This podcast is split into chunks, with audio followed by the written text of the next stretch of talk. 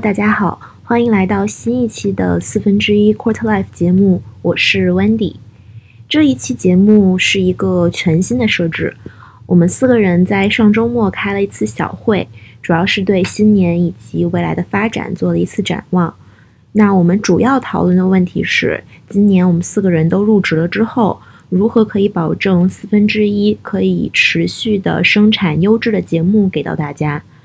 于是，呃，我们就 brainstorm 出了这样一个新的形式。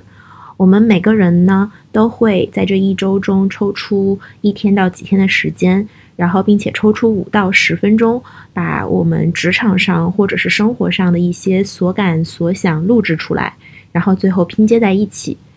所以，我们其实并不会对这样一期节目确定一个固定的主题，也是希望给听众朋友们带来一种拆盲盒的体验。那最后呢，我们给这个新节目形式起了一个洋气的名字，叫 A Log，也就是 Audio Blog。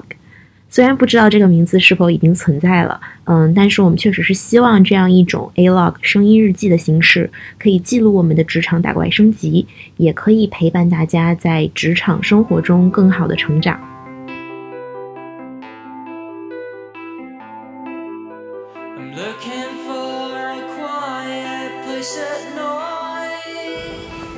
Hello，大家好，我是 Oliver。那不知道大家喜不喜欢我们这种新的节目形式？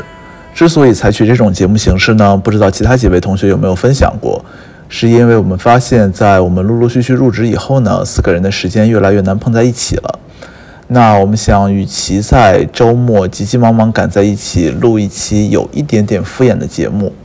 那其实我们不是我们不想这样做。还是想要给大家一些我们真正想说的，觉得对自己有价值的一些 content，所以我们就想，那与其硬凑时间，不如就分开来，各自录各自的，各自通过音频的形式记录一下自己在工作和生活中的一些感想、体会、观察。呃，所以呢，我们就把这个做，呃，称为了 A log，这就是 audio log。啊，我也不知道 log 这个词是什么了，反正就是 vlog 那些东西的 log，对。那以下呢就是我的一小段分享。那现在的时间呢是零点二十六，一月十四日零点二十六。这个是温蒂讲的，让我们录的时候录下来每一个 clip 的时间，这个样子会更有日记的感觉。然后我现在呢是在我们公司的 office，呃，因为我在加班了。呃，今天早晨我出门的时候想说，呃，因为今天是我们交这段 clip 的 deadline。所以早晨出门的时候，我在想，OK，那我今天起码也要干活，加班加到十点多、十一点吧。那如果那个时候有人的话呢，我可能就找一个 meeting room 去把这段音频录掉。结果没想到，我做东西一直做到了十二点二十六才有时间来录这段音频。所以好消息是，现在办公室一个人都没有了。所以我坐在办公室的外面，就是工作区，大声讲话录这段音频。其实一点事情都没有，Good news for me。呃，对，然后因为我在呃今天也在想要分享一个什么内容嘛，呃，正好我在加班，然后大家也知道我们其实是咨询顾问，所以那呃而且我们的听众里面，我 assume 应该有一些同学也是想做咨询或者正在做咨询的人，甚至也有可能是从咨询这个坑已经跳出去的人，呃，所以 anyway 我觉得咨询这个 topic 可能是大家有可能会感兴趣的。那接下来我就可能跟大家分享一下我自己的一点观察，或者说自己的一点思考，就是咨询顾问在企业经营中的角色到底是什么，或者说我们之于客户来说应该是怎么样的一个作用和角色。那对这个问题呢，不同的人肯定会有截然不同的回答。呃，我觉得最常见的一种呢，甚至是甚至是很多咨询顾问本身会给出的答案就是医生 （doctor）。呃，在在这里，我们不，我们先暂时排除那些我们是为了帮客户讲故事，帮客户去 convince 他自己的高层的领管理层的这些情况，就是在讨论那种真正是请咨询公司帮忙得出某一个 answer 这种情况。那其实我觉得有很多人给出答案，给出医生这个答案，这种情况的出现呢，其实不是特别令人意外的。因为我感觉在很大程度上，其实病人和医生的关系确实很像是咨询团队和客户啊，客户和咨询团队的关系。呃，没有人比病人更懂自己的病症，但是医生呢却可以凭借其在某个专业领每某个领域的专业知识，还有一些案例经验，比较科学的帮助，也比较系统的帮助病病人去梳理某个病症的前因后果。你为什么会得病？是因为外界环境改变了，还是因为你自身免疫系统受损了，还是因为其他原因？然后你有什么症状？你如果不进行主动治疗的话会怎么样？然后以别人以前都是怎么治病的？然后以及最后给出一个分疗程的治疗方案。如果做过咨询实习的，或者正在做咨询的，或者已经从咨询这个坑里跳出去的同学，就会发现，我刚刚描述的这个 process 其实很像是一个咨询项目在做的事情。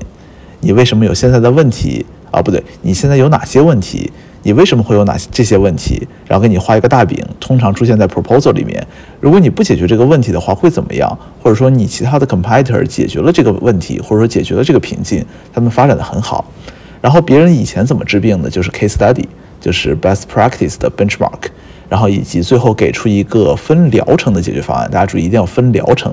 就是我们那个执行方案呢，是要分出 timeline 的，在短期、中期、长期，你分别要做什么，然后你有一些 milestone 是能做到哪些事情的。嗯，这些就不再赘述了。但其实我个人觉得呢，医生的这个定位其实存在一些不合理的地方。首先呢，在这个医患关系里面呢，医生其实他是具备在特定疾病的专业知识上的绝对优势的，病人呢只能对一些很表层的现象。进行切身的体会，然后通过一些很直白、很幼稚的语言来描述出来，但是没有任何能力对深层次的成因进行任何程度上的探查和检查。那这种呢，显然不是在 business world 里面客户的状态。且不说客户本身可能就是某个特定行业的专家，他具备绝不输于咨询顾问甚至合伙人的行业洞察以及专业知识。况且，如果一家企业的管理层在面对困难、在外援到来前什么都不做，不对自己的病症进行梳理，并尝试找到病因的话，我估计他们也早被股东们 fire 了。对，然后另外呢，我们可以想，作为普通的人，或者是作为患者，当然希望大家都不要得病，我们在什么时候会去找医生呢？我觉得自然是在我们的身体处于一种很消极的状态时，就是说白，就是你在得病、你感觉不舒服的时候。但是在咨询案例中呢，业绩下滑、增长停滞，当然是我们客户爸爸找到咨询顾问希望解决的主要议题之一，甚至是主要议题。但是呢，仍有许多客户，他们现在的状况其实本就实现了阶段性的卓越经营，说白就是他们业绩是不错的。那他们找到咨询公司呢，其实是希望咨询公司帮助他们去探求或者筛选更多潜在的增长机会，其实就是为了好上加好。那显然这种呢是不适合医患语境的，就是你不会因为想要塑形、想要健身，然后去找到一个医生让他帮你开点药，我们不会这样做的。所以就此呢，其实我会认为咨询顾问在企业中的角色应该是教练。coach，教练这个角色的职责呢，在于通过对运动员自身能力的引导、训练计划以及其他组织的统筹规划，然后以及在运动员做出可能做出错误动作的时候，适时的进行拨乱反正，然后来帮助运动员们充分的发挥他们自己的潜能，无论是身体上还是技术上的，呃，由此不断提高他们的成绩表现。那我觉得咨询顾问之于客户呢？其实我们当然不会天真的认为我们能够在行业洞见或者说管理常识上面以老师的姿态去教育我们的客户。当然有这种想法的咨询顾问呢，肯定也是有的，甚至是合伙人也是有的。可能我们会觉得一些，比方说，呃，新兴行业或者说 local 的客户，他们可能对一些我们定义上的现代的管理科学或者说现代的战略思维、战略战略的设计方案、战略的设计方法是不那么了解的。当然会有这样想了，但是我觉得是不对的。我觉得我们真正长于的是呢，以科学的、体系化的、逻辑上完美的方案，帮助客户梳理其内部能力和外部环境的状态，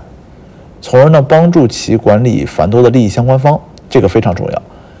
呃，由此呢帮助他们制定相对合理的执行计划，以及不可否认的是，适时的对其错误战术和错误动作。给出反对的意见，毕竟老虎也会打盹儿。所以其实我们觉得呢，呃，起码我觉得，咨询顾问对于客户的态度呢，千万不能抱持我要教你点什么东西这种居高临下的优越感。我要帮助你，其实还是可以的，但仍然是一种单向的、非平等的相处方式。因为当你说我要帮助你，这个对象感是非常明确的。首先是我和你是完全割裂的，是我在主动的做某件事情给你来做。然后第二个呢，就是我能帮助你。那通常情况下，在一般的 context 里面，呃，还是一个上位去对下位说的这种话。那我会觉得，只有当我们发自内心、真正的把自己当成客户经营决策的辅助工具，时时想着我要让客户通过正确使用我来帮助他自己，有这种 mindset 在，才是找准了。咨询顾问作为教练的定位，从而能够打造真正长期的、持久的、紧密的合作关系。我想呢，这个也是咨询行业在未来有可能会长期存在、为客户创造价值的一种可能。因为之前的咨询行业呢，其实老实讲，我们可以通过引入一些国际的先进经验和一些看似现代化的管理工具、管理知识，来 convince 我们的客户。来教育他们，来让他们开眼界。但是随着老一批的管理层退下，新一批的管理层上来，这是在成熟企业以及在一些新兴的行业，那些 founder 那些管理层本身就是在这种现代的管理科学、现代的战略思维 train 下 train 出来的这些人，那其实 somehow 我们咨询行咨询公司对这部分顾呃对于这部分客户。在技能上，在思维方法论上，已经没有什么能帮助他们的了，甚至没有什么呃，先不要说帮助，已经没有。首先，绝对上来说，我们是没有什么领先于他们的。那在这种情况下呢，掏那么多的钱去购买一个咨询服务，我们能帮助他的东西可能也不是很高。那这样的话呢，可能不是有利于我们这种甲乙方的长期的合作关系的。所以，anyway，如果我觉得。一个咨询公司能真正从上而下的把自己定位成教练，可能可能会是咨询行业一个比较重要的 KSF。然后这个呢，也是我希望在我的职业生涯里面去尽量把自己 position 成这个定位，因为我觉得如果没有一个很好的 positioning 来欺骗自己的话，熬夜熬到现在零点三十六，我应该早就崩溃了。那其实这个呢，是我分享了一下我对咨询顾问和咨询项目的客户之间关系的一个小的观察和思考。那除此之外呢，想跟大家再分享一个其他的小点，就是我之前有读过一本书，这本书我非常推荐大家去读一读，叫做《道德与商业利益》。这本书里面呢，其实 challenge 了很多我们平时习惯的，或者说决定觉得呃理所应当应该是对的事情。比方说贩毒应不应该，就是贩毒是不是一件合违法的事情？然后还有像代孕是不是应一件违法的事情？呃，不能说违法吧，就是是不是一件不对的事情？然后诸如此类的吧，说了很多。然后那个里面呢，其实通过理论的方式，通过摆事实讲道理的方式，挑战了一些我们平时习以为常的东西，我觉得还是蛮有启发的。然后给大家。念几句，我从里面有摘抄过的，对我启发比较多的几句话。第一个呢是，呃，quote，这是人家那本书里的原话，跟我没有任何关系，我只是朗读一遍。呃，第一句话，市场并不会将本来可行的行为变成不可行的行为，市场并不会在原本没有错误的地方引入错误。如果你可以无偿做某事，那么你也可以有偿做某事。更具体一点来说。假如你可以拥有、使用、占有或抛弃一些并不属于别人的东西，且不收取费用，那么除了一些特殊情况之外，你也可以买卖这些东西。好，这是第一个。然后第二句话，我们的演化方向并不是要人们生活在没有人情味的大社会里、大规模社会里，而是要生活在有着频繁人际交流的小规模家族中。我们与生俱来的道德心理是与这些小规模社会相匹配的。我们的主场是应该对反市反市场的直觉抱有深度怀疑。因为我们的道德心理还没有适应我们的新环境。我们所拥有的陈旧的道德心理，并不适应这个现代社会。简言之，我们的道德直觉和我们的道德需求并不一致。过于重视一些这样的直觉，可能是非常危险甚至致命的。很可能我们现今的道德心理硬件已经不能再满足现代文明的软件要求了。最后一句话：社会不是一场零和游戏。而是一个合作经营的企业，这其中每人分得的利益是可变的。相比单打独斗，合作让几乎所有人都可以获得更好的生活。原因很简单，别人的才华让我们所有人获益。有才华的糕点师不仅是获取派，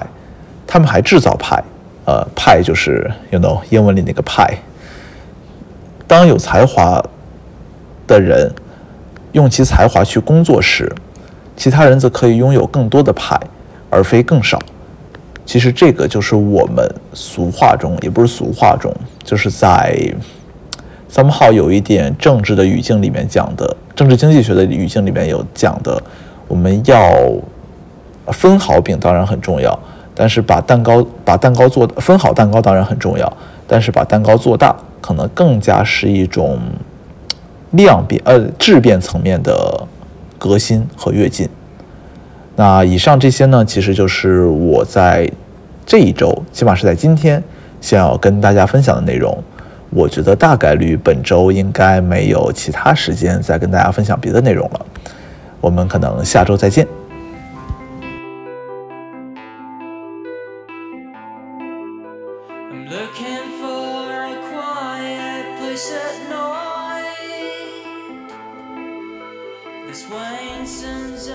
Hello，大家好，我是 Emily，这是我们四分之一四位主播商量出来的一个新的录制形式，也是我们自己的声音日记。今天这次声音日记，我想给大家分享的是有关于职场社交礼仪以及职场细节的一些问题。为什么想聊这个话题？是因为我最近上了一个新的项目，这个项目最近我在负责 PTA 的招聘。在这个招 PTA 的过程中，有很多很有意思的话题想跟大家分享。第一个就是关于职场社交礼仪的问题。首先是涉及到邮件相关的，在这一次招 PTA 的过程中，我收到了很多封邮件。那这里就可以看得出一个 candidate 他自己的细心程度以及用心程度。那有些人的邮件就直接甩了一个附件给我，但是有些人会以一个很清楚的 well organized 的形式去讲明他的优势以及他可以提供的东西。这样的。邮件在我首次看下来，就是肯定会给他加分的那种。直接丢附件的，除非有什么特别吸引我的点在那个附件的名字上，我一般是不会点开的。第二个想跟大家分享一个故事，我有一个小朋友，可能不知道通过什么途径加到了我的微信，他先表达了对这个项目的兴趣。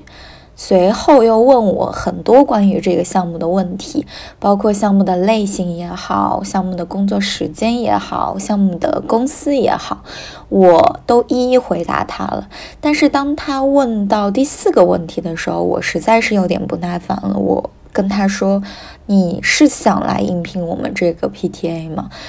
随后他说了一句让我非常震惊的话，他说：“对我在考虑，但是也有其他的机会。”在面试，我当时，嗯，直接在办公室就笑出了声。这种这种 candidate 实际上是犯了好几个大忌。第一个是没有人有义务，尤其是像你被，嗯，被你面试的这家公司去告诉你。这个岗位的具体的细节是什么？他没有义务全部回答你的问题。另外一个事情是，你也没有必要告诉我你现在，嗯，可能很多机会 open 给你。那是要告诉我什么呢？嗯，我我能从这个信息，你告诉我这个信息里能给你加什么分呢？所以当然，这个 candidate 是是没有要他的，也没有给面试的机会。第二个就是关于面试的过程中。有很多人告诉我说，面试其实蛮玄学的，要看你跟这个面试官是不是，呃，对得上眼。我发现这个玄学确实是存在的，但是总有那么一批人，就是像现在经常说的一句话“强者恒强”。那我在这次面试的过程中，我也总结了几点，就首先这些人他都是。非常有自信的，至少表现出来的举止上是非常有自信的。那比如说我面试的一个反例啊，我有问他说：“你可以用英文介绍一下你自己吗？”他就有点像令人心动的 offer 里面的刘玉成一样，说：“啊，我的英文不是很好，说嗯，能给我很也没有说给我时间，就直接空了那么大概很尴尬的三十秒。”之后他才开始说，他其实说出来他的英文也没有那么差，所以这就是一个我认为是一个没有自信的表现。就算你心底可能没有自信，在面试的那五到十分钟之内，也请你拿出自己全身的力气去假装自己很自信。那我回想起来，我之前在面试的时候，一个很有意思的过程就是。在每一次面试真正进到那个面试房间之前，我都会去到公司旁边的洗手间里，对着镜子去给自己加把劲。也不是说有什么动作啊，或者讲什么话，就是看着镜子里的自己，告诉自己你可以的。那希望这个办法也能够帮助到。不管是你是秋招求职，还是未来社招啊，怎么样，在或者是任何人生的重大的活动上，都可以用得到的这个方式。还有的就是，嗯，关于。最后一个职场的细节，为什么想说这个呢？因为我在面试了很多个 candidate 之后，最后锁定了两位 candidate，这两位其实都非常优秀，也有各自的闪光点。那这时候我就陷入了嗯比较纠结的状态。这时候我就重新拿出了他们的简历来看，因为你的简历其实。在求职环节，就是你的一一张名片。那我在看的时候，我就发现其中一位 candidate，他的简历非常的整洁，整洁到什么程度呢？嗯，不只是格式上的整洁，而是语法句式上的整洁。比如说，每个实习经历的每个 bullet point，它都采用的是动词加宾语。就是谓语加宾语这样的形式，比如说独立、独立什么什么，带领什么什么，负责什么什么，这样看起来就非常的清爽干净。而且它的每一条简历都是有质化描写的部分，也有量化它成就的部分，整体看起来又非常的让人信服。但是反过来，另外一个 candidate 虽然他的简历格式啊什么的全部都没有问题，但是。他的每一条具体的内容，一个是写的不够规整，另外一个是也没有说突出他个人的亮点。我不能一下子抓住他在这一个 bullet point 里面所做到的一些成就。那这就是我今天想要分享给大家的一些招聘 PTA 的一些感触吧，也希望以后。在职场过程中，我们都能时刻提醒自己，细节其实是很重要的，自信是更重要的。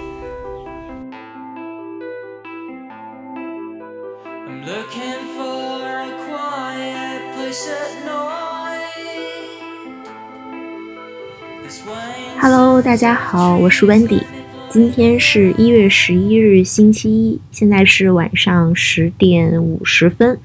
那这一周呢，也是我入职的第二周。我这两周基本上都在 training，在 training 的这段时间里呢，其实我们接触到的最多的一个话题是如何去和客户相处。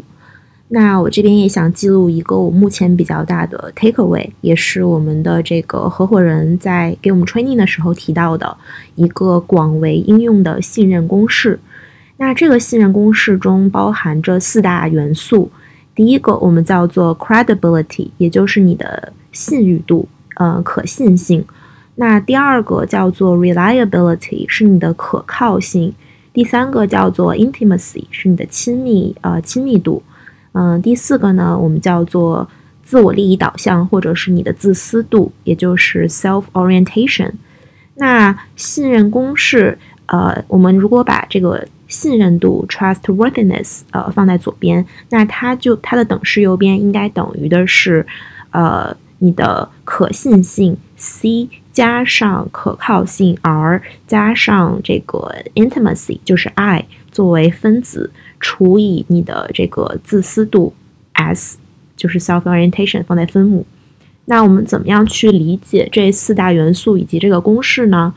首先，呃，我们在这个就是 training 中提到，这个信誉度其实是和你的能力直接相关的。比如说，你的能力，你的 expertise，呃，你在某一个领域是有非常深的这个 know how，你有非常呃 solid 这种知识储备，你可以在某一个领域独当一面。那这样的话，其实客户就会有更大的机会去相信你。那第二个元素可靠性，它是和你的行为直接相关的。比如说，嗯，你你是一个一诺千金的人，然后你很可靠，那其实也会得到这个客户的一个信赖。第三点呢，我们叫亲密度。那亲密度其实是指的是你和客户，嗯，去建立一些。呃，职场上的或者是私人的一个关系，或者是你们之间的彼此的一个熟悉的程度。那我们我们说，比如说这个在同一家公司里，那在这个选人用人的时候，你的项目经理可能会更倾向于自己之前合作过的咨询顾问。那在面对客户的时候也是同样的，那客户也更希望去。呃，合作那些他们可能之前比较熟悉的，或者已经建立了比较良好的合作关系的一些乙方公司。嗯，第四点叫做自私度。自私度指的是在职场中面对一个问题的时候，你为自己考虑的程度。嗯，我们合伙人当时举了一个例子，是说你不要总是在有需，就是仅仅是在有需求的时候才会想到客户。比如说你。呃，今天找他要一个 data，然后明天发现这个 data 缺了，又找他要一个 data，但是你们的交流仅仅限于你向他去索取，嗯，这样的话其实会让客户觉得你把他当成只是当成了一个数据库，当成了一个工具人而已，还是要嗯在此之外多去为对方着想，然后多去跟他们建立一个平等的这种对话关系，不要总是只是在你有需求的时候才会想到他们。那接下来呢，我想跟大家探讨一下，在信任公式的基础上，我们可以怎么做去让客户更加信赖我们。那首先，可信度来说，它是赢得客户信任最为显著的一个理性要素，因为可信度它其实最直接的表达是，嗯，我相信他所说的话。那其实这个是信任要素中最容易获得的。它主要表现在你的专业技能上，包括你内容上的专业和举止上的专业，所以相对来讲更 tangible，就更容易看得见、摸得着。那我认为其实有以下几个方法，呃，供大家拍砖。首先，第一个呢是你可以尝试用一些呃事实来证明我们的专业、权威和经验，在但是在这个过程中不要说谎，不要炫耀，也不要对这个事实进行夸张。就避免说出让客户觉得你非常没有诚意的话，因为如果可和客户合作久了之后，他们其实也会自己判断出来，如果我们对某个事物的定义，或者是我们对自己的定义和他们通过合作对我们下的定义不一致的话，其实反而会降低他们对我们的信任。那第二个方法呢，是尝试着去积极主动的表达自己。然后在这个和客户合作的过程中，要互惠互利，热心的帮助对方，去合伙，去和你的客户建立一种平等的对话关系。那第三个呢，是你的态度要真诚，这个时候你的心态也要放轻松，就不要不懂装懂。嗯，因为其实我们经常会碰到一些棘手的情况，客户就反问了你很多你不知道答案的问题。如果你真的不知道答案的时候，千万不要不懂装懂的去画大饼。呃，我更建议，或者是我们一些经验建议的是，你希望你还是能明确的或者是真诚的告诉对方，呃，哪怕是就不是说开口求助，但是你要保持一个你们是在共同探讨解决方案的一个心态在。那第二个因素可靠度呢？它其实是和你的行动有明显的关联的。那我认为，从这个角度入手，我们其实也有几个方法，小的 tips 可以帮助我们去提高可靠度。第一个，呃，从大面上来讲，就是你要重信义、守承诺。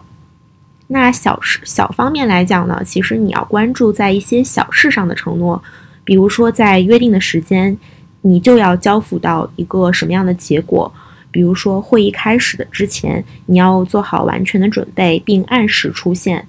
嗯，比如说，你和你的同事一起协作向客户做 presentation 的时候，不要破坏你们之前的约定，不按规矩出牌，而使你的同事或者是你的合作伙伴处于一个被动尴尬的局面。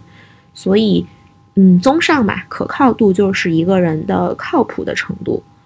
而且，我觉得。一点更是就是更更小的 tips，其实是要关注在感性的层面上，你和你的客户之间的一个理解和互动。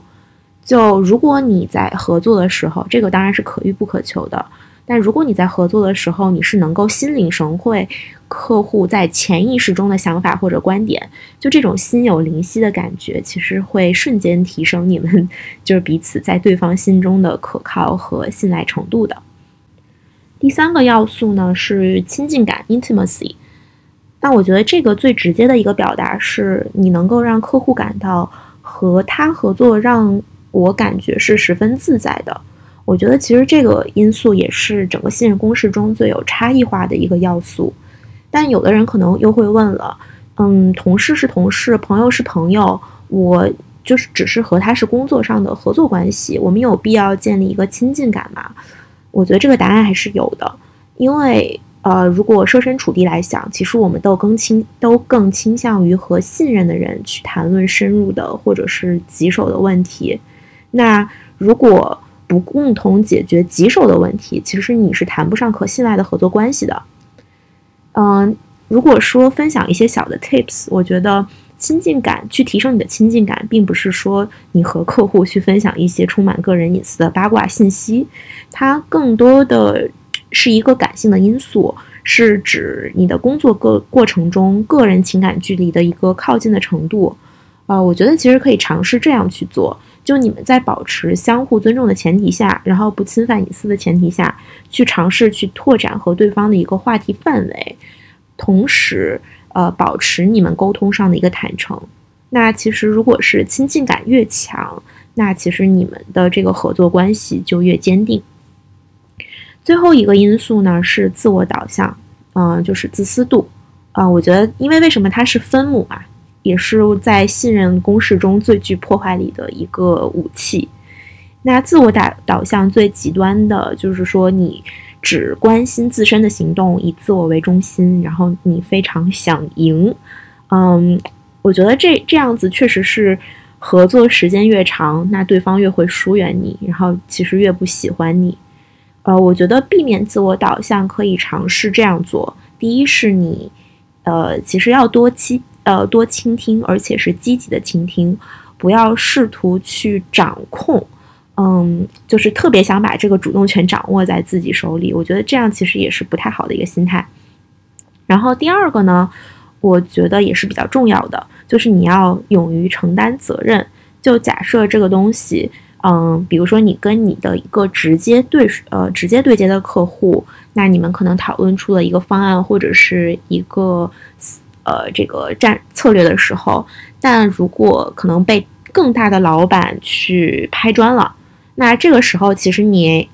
最好是还是要勇于去承担责任，对，而不是跟你的对直接对接的客户去互相甩锅。当然，这个只是一，这个确实是一个比较明显的、明显的做法，对。所以我觉得，能如果能够让客户看到你的一个担当、你的气度，那当然是客户更选择、更愿意倾向于相信你去做那个信赖的合作伙伴。嗯，所以以上呢就是我今天的一个小小的分享。呃，我觉得还是希望大家，呃，不管是工作中还是生活中，都能成为让呃别人更更加信赖的人。所以今天我的这个 A log 就到这里啦，然后大家晚安，下期再见。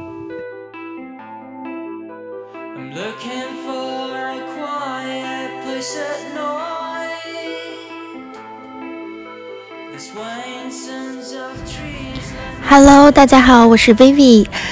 这一次 A log 是我们第一次用语言的形式记录下生活的一种方式。当时我们在讨论这一种形式的时候，我和韩帕都不约而同地说了，这真是一种非常有趣的新形式。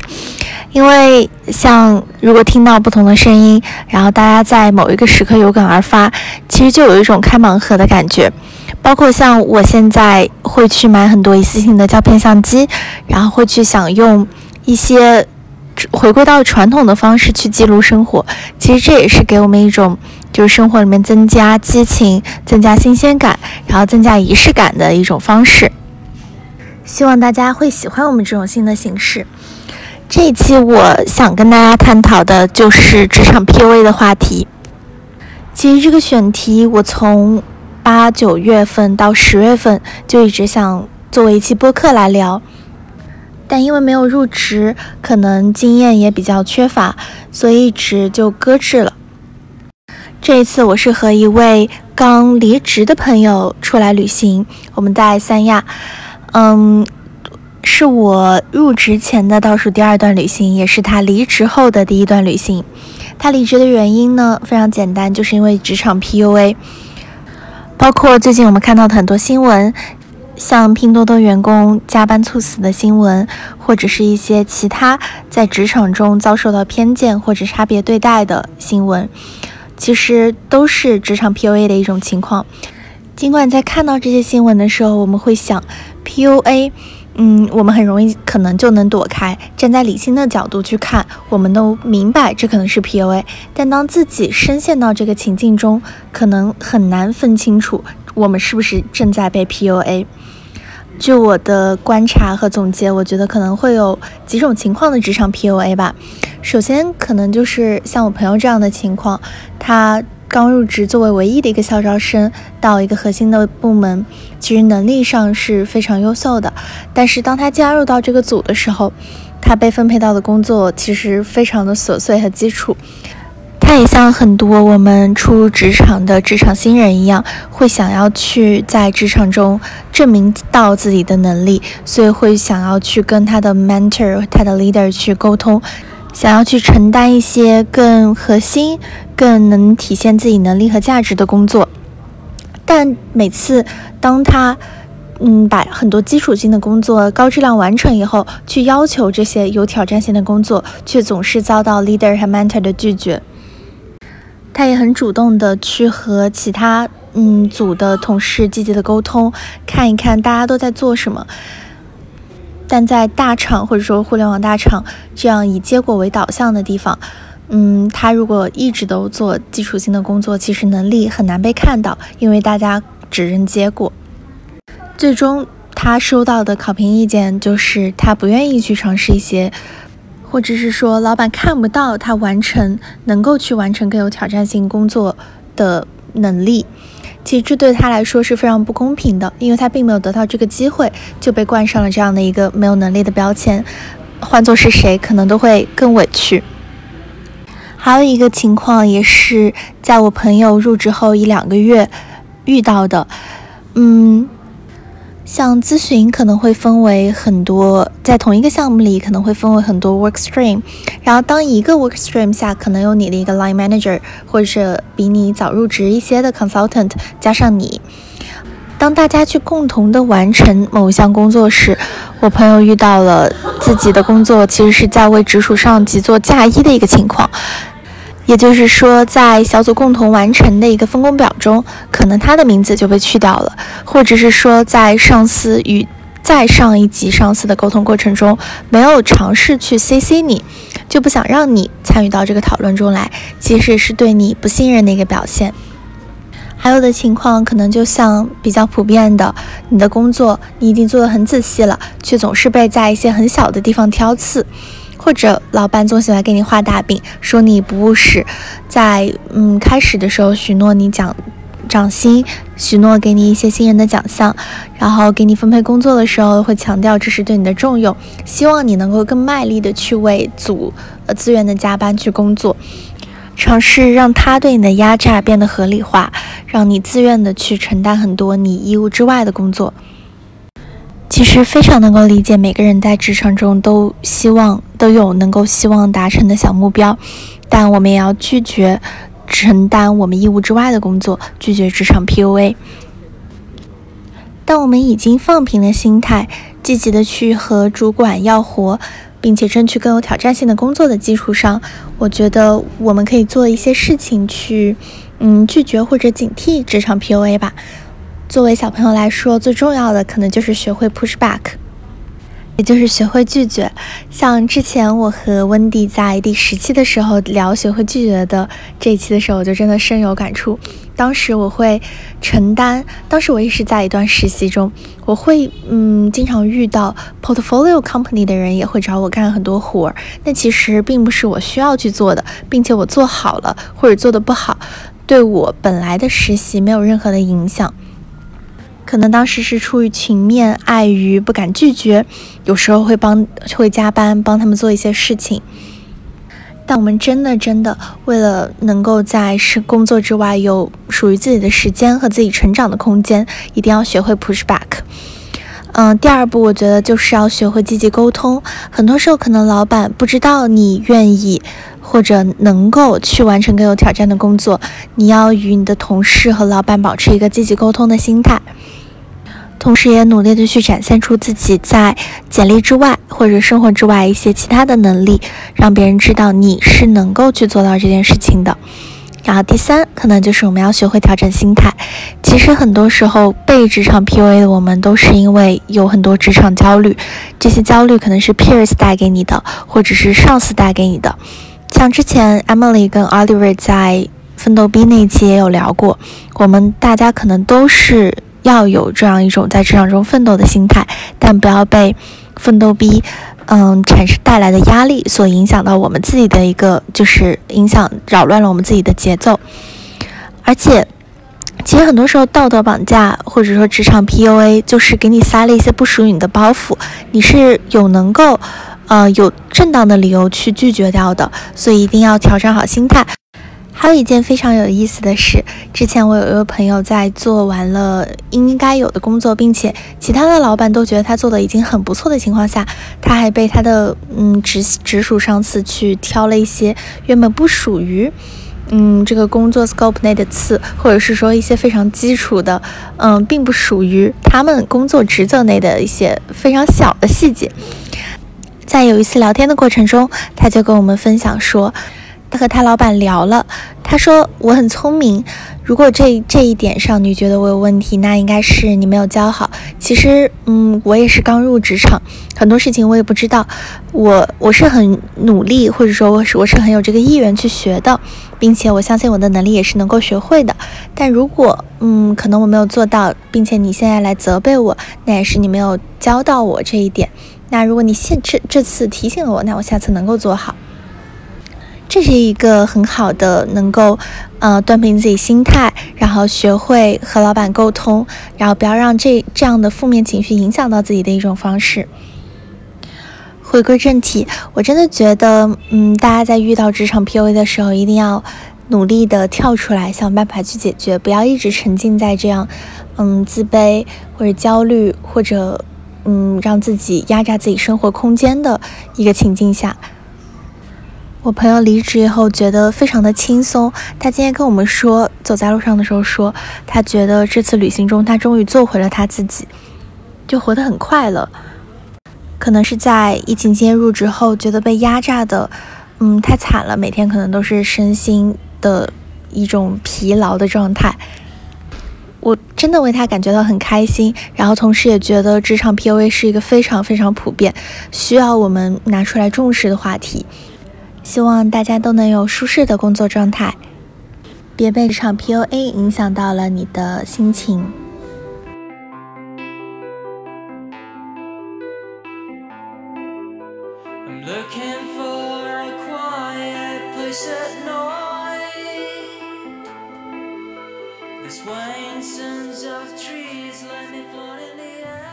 好的，那以上呢就是我们这一期 A Log 声音日记的一个分享。那也希望大家在听友群或者是评论区中跟我们一起分享你对我们这样一个新节目形式的一些意见，或者是对我们本期分享的一些话题的个人经历或者是个人的心得体会，也欢迎拍砖。如果我们有哪些说的不对的地方，也欢迎大家跟我们一个比较呃 open 的心态的去进行一个探讨。那最后呢，也是做一个小小的通知，我们会每周的更新时间会改到周末，也是为了迎合我们四个打工人的这个工作的节奏啊。所以，那今天我们这期节目就到这里啦，下期再见，拜拜。